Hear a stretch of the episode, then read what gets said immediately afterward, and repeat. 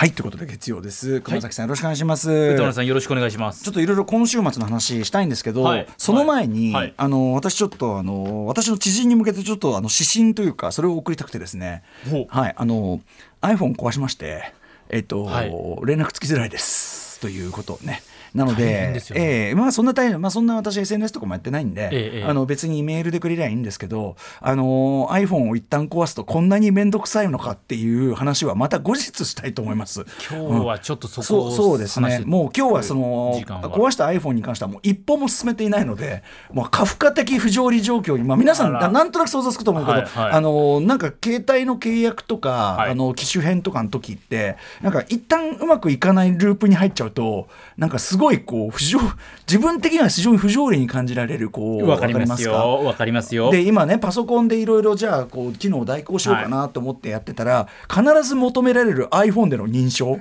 いやあのそれがない、うん、うん、あのこれがそれがないからこっちでやろうとしてるんですみたいな。今 iPhone に送りました。いやだからでそれそれ以外の手段それ以外の手段も全部他の端末からアクセスしろみたいなのが来て。他の端末持ってない人にとってみたら。そうというかさそうそうなのよ。だからあの気づいたら本当にまあ私もちょっと前までスマホ持ってない人間でしたけど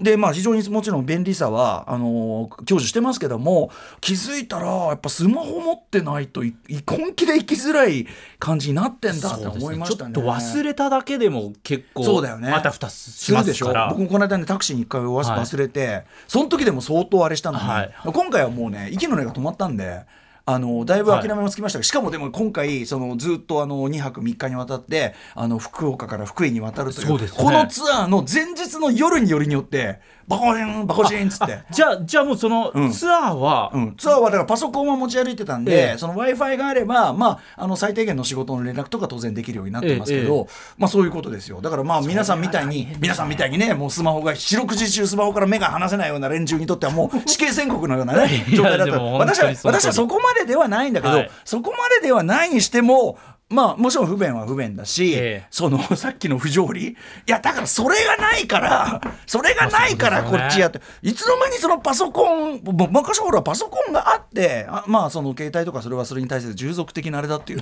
認識だったのに、はい、何これみたいな。パソコン一つ使えねえんだけどみたいになってて。そうですね、ね、確かにそうですね。まあでもそんなことはどうでもよくて。なので、まあ、私の知人の皆さんねあの連絡まあもともと連絡どっちあすいません。もともとあの何の返信もしない人間ああ何のことねちゃんと理由があって編集しないと、今の返信したいは iPhone がないかで、いつもは意図的な無視ということで、はい、えー、ございます。ということで、あの週末の話をね、ちょっといろいろしたいんで始めたいと思います。アフターシックスジャンクション。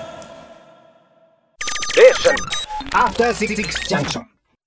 8月7日月曜日時刻は夜6時になりました。アフターシックスジャンクション私パーソナリティのライムスター歌丸でございます。そして月曜パートナー TBS アナウンサー熊崎和人です。はいということでですね、はい、すみません。あの私の話が続くんですけども私ラップグループライムスターということであの、はい、ニューアルバムオープンザウィンドウというのを6月21日にリリースし、はい、でついにそのまあアルバムリリースツアーということであのまあ公開ゲネプロというね一応我々独特の形で川崎クラブチッテラ7月にやったんですが、はい、えー、と本格的スタートは先週末8月5日土曜日の福岡ドラムロゴスからスタートということになったわけです。しかも、えー、と今回のそのツアー大きくいって2パターンがあって、はい、えっ、とまあアイドルグループ、えー、そしてラップグループでもあるハイパーヨーヨーと回る日と,、えーと、ギタリストシンガーソングライターレイさんと回る人のこの、まあ、2種があるという、はい、でレイさんと回る日はこの福岡が初めての。だからいろんな意味で結構初めて尽くしな日でもあったんですね、はい、えー、でそこからのこれも後ほど詳しく言いますが、えー、福井である、まあ、ワンパークフェスティバルというですね、うん、我々2度目の参戦なんですがこちらにそのままだから福しかつながってないんですよね。福岡から福井って結構あるんですよ。福岡から福井ってああセットだねって感じ。セットじゃないんです全然ねあの一旦京都行ってそこからサンダーバード乗ってみたいなそういうそういう移動になるんです、ね。うん、なかなか旅情あふれるねちょっと工程だったんですけどまあ順繰りに行きたいと思いますが、えー、まずはですね、はい、えー、じゃあ福岡の方に来ていただいた方のメール私が読みますね。ラジオネームケミカルボノボさんです、えー、初めてメールを送ります。ありがとうございます。8月5日福岡でのキングオブステージに行ってまいりました。アトロクがきっかけでライムスターを知って聞くようになりましたがリアルタイムで動いて声を発するお三方を見るのが初めてで本当に実在するんだろうか。実はホログラムなのではとずっと思っていましたと、えー、開演となり逆光の照明でお三方が神々しく登場され神は実在したとなるのもつかの間歌丸さんが、えー、シアー素材のお召しもこうねちょっとこうメッシュというか、はいはい、透けたやつで、えー、私も偶然シアー素材の服を着ていたこともあり、えー、意図せずお揃いになってしまったとドキドキしました。ありがとうございます。始まってしまえばしばらく九州でのステージがなく暴動寸前だった民衆を見事に落ち着かせ、えー、楽しませまくってしまうライムスターを見て勇気を出してチケットを取って見に来て本当に良かった。私の判断は正しいし今すごく楽しいの気持ちになりました。いやそれは何よりまたレイさんは本当にかっこよくて、あんな小さな体でダイナミックなギターを奏でるなんて本当に素晴らしくてレイさんの楽曲も聴き始めました。こうして出会うきっかけをくれたライムスターに感謝です。そしてここですよ。私若干こう匂わせっていうかね匂わせっつってもそのいろんな匂わせありますけど大体わかる匂わせとね。わかりますか？大体わかる。あえこれおならじゃない？とわかるやつと、食べ物かな？みたいな、そういう匂わせありますよね、えー、だいぶ軽い匂わせをしたんですけども福岡へのお土産もありがとうございますスチャダラパートのフォーエバーヤングは最高に楽しくて私も年齢を重ねてもああびっくりした。楽しくわっちゃわっちゃ過ごしていくぞという元気をもらいました、えー、今度は鹿児島に行ってみようかなとスケジュールを調整中です。またライムスターのキングオフステージに遊びに行きます。ありがとうございます。あのかあの鹿児島来週なんでね。ぜひぜひ。そうなんですよ。あのもうじゃあ先に言っちゃいますけど、はい、えっと、福岡へのお土産ということで、うん、あの実は完全にシークレットでアンコールで、はい、スチャダラパー出てもらったんですよ。そのためだけに。えーと、ステラパーの、えーと、まずサマー「サマージャム95」という曲があって、はい。まあ、我々ねあの、えー、ちょっと細かい経緯を省きますが「えーと、桃太郎電鉄対決」の時にですねお互いの曲をカバーし合った時に我々もその完全にカバーしたんですけども、えー、でその一番は僕ら、まあ、今までも僕らのツアーの中であの他のアーティストのカバーって結構やったことあるんですね、はい、キック・ザ・カンクルのマルシェとか、えー、とブッダブランドの人間発電所とかやったことがあったんで、えーまあ、そんな感じでじゃあこの曲ですって。でみんなサマージャム知ってるからわーって盛り上がって。で一番終わって2番一番終わった後のサビ歌ってる途中でご本人登場、はい、でやっぱりその完全サプライズを目指しましたね。前あの一回名古屋に出てもらった時はその時はその罰ゲームで出るってこともあの事前にある程度まあ匂わせかなりかなりもうあおならっていうかもうこれかなり身に近いみたいな そういう匂わせだったんですけどもすいません下品なねすいませんちょっとあのごめんなさいごめんなさいあのちょっとあの感覚が狂ってましてすいませんちょっとあのちょっとちょっとこうロックンローラーたちにかかから、まあ、あの囲まれてちょっと感じ狂っちゃったんですけど。でねまあなんだっけあのでその時は結構はっきり言ってたんでみんなそれを期待して言ってたんですけど今回は本当に全くのサプライズだからこうやってご本人が登場した時に最初にわーって盛り上がるんじゃなくてこう一瞬ざわわーみたいな。やっぱそのこれでもそれがリアルですね。ああおおみたいな。全く予想もしなかったらやっぱその反応になりますよねこのワンクッションがねすごい嬉しかったですよね。なるだろうな。最初はだからそう我々そのサプライズのね度合いを増すためにあのアンコールで全く何の説明もなくさあのスチャノさんや出てきて物販の話しだすっていうのを考えたんだけど、はいはい、まあ、これ話し合いの結果サプライズはあるけど盛り上がらないっていう あのサプライズの方に特化しすぎているっていうね、えー、結論になり、えー、やっぱり盛り上がらないと意味ないんでその目的は盛り上がるなんで、はい、サプライズが目的化しちゃいけないということでこの出方になってる、まあ、めちゃくちゃ盛り上がってありがとうございますという。そしてあのね、えっと、メールにもありました。通り、まあ、今回レイさんギタリストシンガーソングライターレイさん、えーまあ、これからご覧になる方のためにいろんな詳細をちょっと伏せておきますが、はい、えー、っとまあ、もちろん「マイ・ランウェイ」一緒に作った曲もやりますし、えー、っと他のライムスターの楽曲あるいはレイさんの楽曲と我々が絡むとか、えー、あるいはそのアルバムの中の曲のレイさんが本来絡んでない曲に絡んでいただくとかさまざまなシーケンス。あとはそれこそレイさんからの一つお土産があったりとかみたいな感じで、えーと、ハイパーヨーヨーちゃんの日とはまた全然違うですね、あのこっちはちょっとやっぱミュージシャンシップというんですかね、えー、そっちの方のよりこう音楽的なというのかな、えー、そういう盛り上げになってるということで本当にあのなんかねこの後福井のワンパークも一緒についてきてあの一緒にまたやったんですけども、ステージをねレイさんと。見ていた方の感想で、あのー、最初から 4, 4人組のようだみたいな。これすごい嬉しいですね。昔からグループだったみたいだっていうふうに言っていただいて。まあレイさんと僕らもちろんそのいろいろこう、まあ、年齢も全然違うし、立場というかないろいろ経験してきたことも全然違うんだけどやっぱり僕らが最初に感じた直感つまりそのレイさんと僕らは合うでしょっていうあれがやっぱりすごい直感がバチッと当たったなというふうにね、そんなねお話を聞くと思うわけです、えー、もう一個ではその福井県で開催されたワンパークフェスティバルに行かれた方というのをメール紹介しますねラジオネームフィグさんです。8月5日と6日に福井県で開催されたワンパークフェスティバルに我が家の、えー、中2の、えー、長男春馬と、えー、妻が参戦しました、えー、中2の長男は昨年よりエレキギターをはじめ来年の学祭でのライブを目標に日々練習中。長男は前日も友人と参戦しており中2の夏休みの最高の2日間を過ごしたようです。いいねこれね、えー、そんなギターキッズの長男に今年のワンパークフェスティバルのベストパフォーマンスを聞いたところ2列目で見ることができたライムスターフィーチャリングレイとのこと。か嬉しいありがとうございます。ありがとうございます、えー、レイちゃんのギタープレイには終始圧倒されオリジナルグッズのカポを、えー、購入、えー、ライムスターのパフォーマンス時にはジャンプのしすぎでサッカー部で鍛えたふくらはぎも完全に崩壊した模様。中でも私がよく聞いていたワンサーゲンには完全にやられたと、えー、興奮気味に話してくれました、えー、フェス終盤にスペシャルバンドとして登場した際パフォーマンス中にサングラスを一瞬外した時に見た歌村さんの瞳は可愛らしかったと羨ましすぎる感想を述べてくれました。長男に中2の夏休みの最高の思い出を作ってくれたライムスター並びにワンパークフェスティバルに本当に感謝しております、えー、ということでいやこちらこそありがとうございます、あのいずれライムスターのまたねワンマンなんかもぜひご長男なんか連れてねあのー、お越しいただければと思うわけなんですけども。そうなんです。えっ、ー、と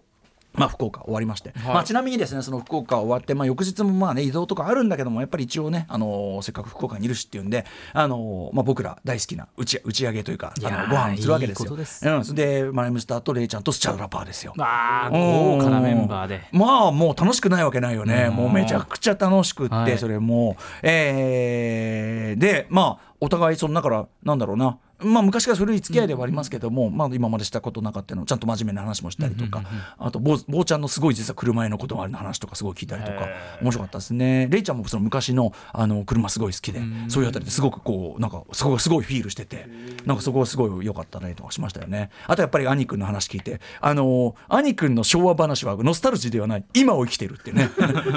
彼は昭和という今を生きてるっていうね、えー、そんな話もすごい良かったですよね。とか本当にめちゃくちゃ楽しい、もうその時点でそのかなりライムスターのそのなんていうかないろいろキャリア上でもスチャダラパートレイちゃんと一緒にまあライブやって盛り上がって最高の打ち上げしてっていうのはかなりな、まあ、濃い日だったんですけど、はい、そこからさらに、えー、先ほど申しましたように福岡から、えー、一旦新幹線で京都へ行きましてそしてサンダーバードに乗って、はいえー、福井に行きまして。はいで、まあ、そのワンパクフェス2日連続でやってたそうですけど、僕らが着いたのは、まあ、その本当に何時間かかった ?5 時間ぐらいかかりましたかね、5時間ぐらい、乗り継いで乗り継いでみたいな。はい、で、もう夕方だったんですね、もう朝出たんだけど、なんだけど、そのもう夕方で、まあ、ようやく日も傾いてきたからよかったけど、やっぱ福井めちゃくちゃ暑いのよ。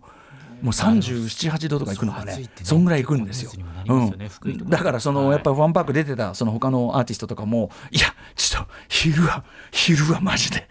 今はいいっすみたいな、今天国っすみたいな、うん、こと言ってて。日が出てる時間そうなんですよね。で、まあ、すごく、まあ、あの、あれです、ソイルピンプセッションズの社長がね、主催でやってるんで、まあ、とにかく、なんていうかな、自分なんかねそこに参加させていただいてるんでこういうことを言うのはあれですけど本当になんていうかなセンスがいいフェス。もうなんかかっこいい人しか出てないみたいな、はい、あの売れてる売れてないよりまあ売れてる人も実は後ほど言いますけど超売れてるんで、ね、人気の人も出るんだけどでもそういう問題じゃなくてみんながお互いがお互いを認めるセンスがいい人ばっかり出てるみたいな、えー、みたいな本当に超生かした当然そのあれで。でまあ我々ライムスター、えー、フィーチャリングレイという形で、まあ、ライムスターのステージ、まあ、1時間もあったんでね、はい、ライムスターやって、まあ、レイちゃん出てという感じで。これこれレイちゃんとも言ってたんだけど面白いねとその同じ曲もこう同じメンツでこうやってやってるのにやっぱりこのセッティングがあると全然このセッション感じ変わるなっつってうう、ん、やっぱり毎日生き物だねっていう話で、うんあのー、どんどんどんどん完成度もそこになってると思いますし、はい、ワンパークの方はねもちろんそのライムスター目当てじゃない人もいっぱいいる、えー、アウェーとまでは言いませんが、あのー、というところなんで、うん、まあでもそういうところでこそ私の腕は鳴るわけでございます、はい、えー、ぐいぐいと盛り上げてですね、まあ、いいステージできたんじゃないかと思うんですよ。でその後まあ、ワンパーク本当に腕利きのミュージシャンたちがいっぱい揃っててみんな仲良しだから、はい、その最後にワンパークそのスペシャルバンドという形で、あのー、まあ、全員こうなんていうかないろんなミュージシャンが入れ替わり立ち替わりというかな、うんうん、そのまあ特別バンドとして何かやる。でそこでライムスターまたさらに出てきて3曲やったんですね。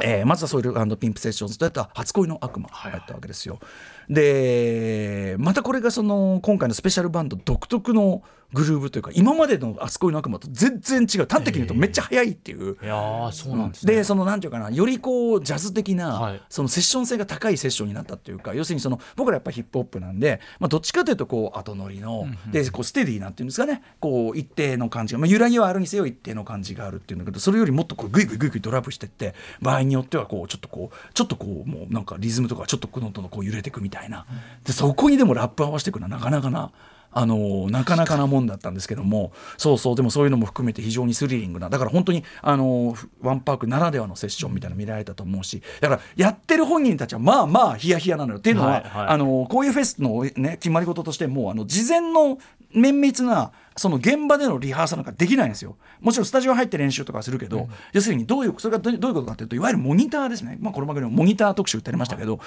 あのどんなミュージシャンもどんな歌手も、まあ、自分なりのベストセッティングで音を聞いてどの楽器をどのぐらいの大きさで聞いて何をやってっていうのを聞きながら、まあ、当然歌わないと正確に歌えないですよね、うん、ずれちゃったりするわけですけど、はい、あのねどういうそのモニター環境かがやっぱり出てみないと分かんないししかも僕らみたいに普段ターンテーブルライブでやってる人間がすればもう生音ってそれ自体で例えばドラムがここで鳴ってたらモニターから出てる音と同時にこっちの生音も出てるから、はい、みたいな。いろんなもう音がもうカオスになってるわけ。中は。でその中でこう例えばラップしながら、はい、お客さんが聴いてるサウンドの中で一番そのリズムの根幹となっててでこの俺が今聴いてる中でそのリズムの根幹に一番近いっていうか一番こう目安になるそのグリッドと言っていいかな。一番そのビートのリズムの目安になるのはどれだ？みたいなのをまあもう本当はねめちゃめちゃ大変じゃないですか、うん、本当はドラムなんだけど今回言ったようにそのどんどんどんどんドライブしていく感じでやったんでだからあちょこちょっとこうベースとドラムの間取ってみっかとか、えー、ここがピアノそうで今でしかもこうやってやってたら途中で「えリリハでこんなとこ抜くって言ってねえじゃん」みたいなもう全抜きみたいな瞬間があって「うおー」みたいな。一瞬俺すみません。そこでね一瞬一瞬うわってなってあの一瞬歌詞が一小節だけループしたんだけど、まあ、また元に戻してであのそのビリズムを探りながらこうやっていくっていうかねでもそれもすごいスリリングなつまりやっぱり我々のラップもまた演奏の一部であるというような本当にお互いを見ながらそのグループが変化していくというまさにワンパークフェスティバルなのでその後 b ボイズムとジャジーカンバセーションっていうのがあったんですけどだからジャズィカンバセーションさっきの抜きとかが起こったんだけどもうね初恋の悪魔はもともと難しいところの曲の上に来て、はい、まあ、フィーチャリングレイちゃんとかねやったんだね。レイちゃんがその前の曲やってたから。なんだけどもうレイちゃんの方を見るあの余裕は一瞬もなくもう全員でレイちゃんに「いやちょっと全然レイちゃんと絡めなくてごめんね」っつったら「いやもうみんな自分のことで必死でたんだね みんな自分のことで精一杯だったんで」っつって。本当にそういう感じで。でもだからこそやっぱりこうセッション終わってみんな「おお!」達成感みたいな感じでよかったんですよね。でまあ我々も非常に頑張ってやったんです。でその後そのゲストというか最後のゲストとして出てきたのが、あれですよ。トータス松本さんと椎名林檎さんですから。もうそんなスーパースター出てこられたらねもう持ってく持ってくって感じでしたよね。まあそう、ね、はい、あのまあ田島隆夫さんいらっしゃりとかね、はい。はい、本当にねあのレジェンドたちもいる中でやらせていただきまして、うんうん、まあ私もですねねあの頑張らせていただきましたと。ね。ぴょんぴょん跳ねてね。すごい、うん、もうあの椎名林檎さんがかってこう左を向く、はい、キャー。もう、まあ、マイケルだねもうね。ライブインブダペストのマイケルだね、はいはいはい、かって左向く。ギャー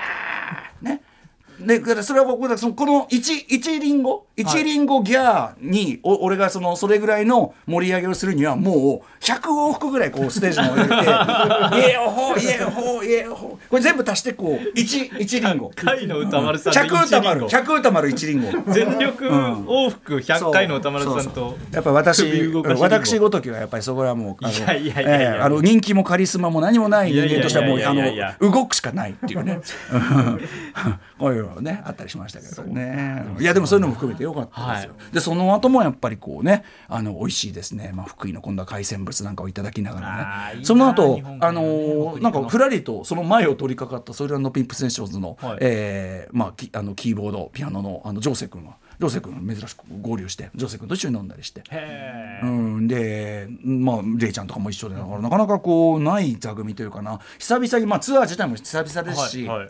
あのその中でもワンマンからの結構いろんな人と会うフェスみたいな、うんうん、でなんかだからすごいなんていうかな濃密でしたすごくこの2日が、はい。なのでまあ、iPhone がない件というのをすっかり忘れていた。そかその間もなかったわけですもんね、えー、別になくてもそんな、まあ、iPhone 覗いてる暇なんかないぐらいいろんなことあったんですけども、えー、東京に帰ってきたらあそういえば俺あれに帰ったら。あそういえばめっちゃイライラする件残ってたみたいなね。えーな感じでございます。はい、あのまた来週ツアーね鹿児島ですからね。行きますんで皆さんお越しの方ライムスターのワンマンツアー、えー、お待ちしております。ということで本日のメイン紹介いってみましょう。はい6時半からのカルチャートークはブルーレイや DVD などの映像ソフトをメインとする映画ライター飯塚克美さんにおすすめの最新映画ソフトをご紹介いただきます。はい、えー、特にシャザム、えー、神々の怒り 4KUHD 激推しというね飯塚さんでございます、うん、お話伺いたいと思います。そして7時からは日帰りでライブや DJ プレイをお送りする音楽コーナーライブダイレクト今夜のゲストはこの方ですはい今お聴きの新曲ご機嫌な新曲ですね。先週は、えー、8月 6, 2日水曜日に新曲「イエー」をリリースされた、えー、アイデップから中村宏さん、えー、アイデップとしては昨年の4月以来3回目のご登場です。そして7時半過ぎからは番組内番組ベンチャー企業キュレーションプログラムブーストメインパーソナリティウーム株式会社代表取締役会長の鎌田和樹さんです。7時45分頃からは新概念提唱型投稿コーナー月曜日は目撃隣のご飯をお送りしています。8時台の特集コーナー Beyond the Culture はこちら。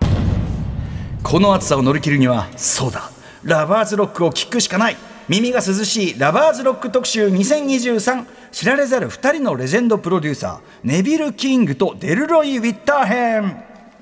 はいということでイギリスで発達したレゲエのサブジャンルラバーズロック特集昨年9月5日にもねやりまして非常に大きな反響をいただきました、はい、え今回はラバーズロック界における2人の伝説的名プロデューサーネビル・キングとデルロイ・ウィッターさんプロスポットを当ててきます。この2人あのイギリスではもう大変知られた超重鎮なわけですが、はい、日本ではあまりちゃんと知られてこなかったということで、えー、レジェンドたちの功績を学びながらそして何よりまあこのこの涼やかな、えー、ラバーズロックならではの美しい楽曲を聴きながらちょっとだけ体感温度を下げていこうという特集です、えー、ゲストはネビル・キングとデルロイ・ウィッターさんのコンピレーションアルバムを作られたライターのズングズングさんということで、えー、いい曲かかってしかも勉強になる最高の特集となる予定です。はい番組では皆様からの感想や質問をお待ちしています。歌丸アットマーク TBS.CO.JP 歌丸アットマーク TBS.CO.JP 読まれた方全員に番組ステッカーを差し上げます。各種 SNS も稼働中です。X こともともと Twitter だったあの X ですね。それから LINE インスタグラム各種フォローよろしくお願いします。さらに Apple や Amazon Spotify などの各種ポッドキャストサービスで過去の放送送も配信しています。名前変えた意味ねえじゃん。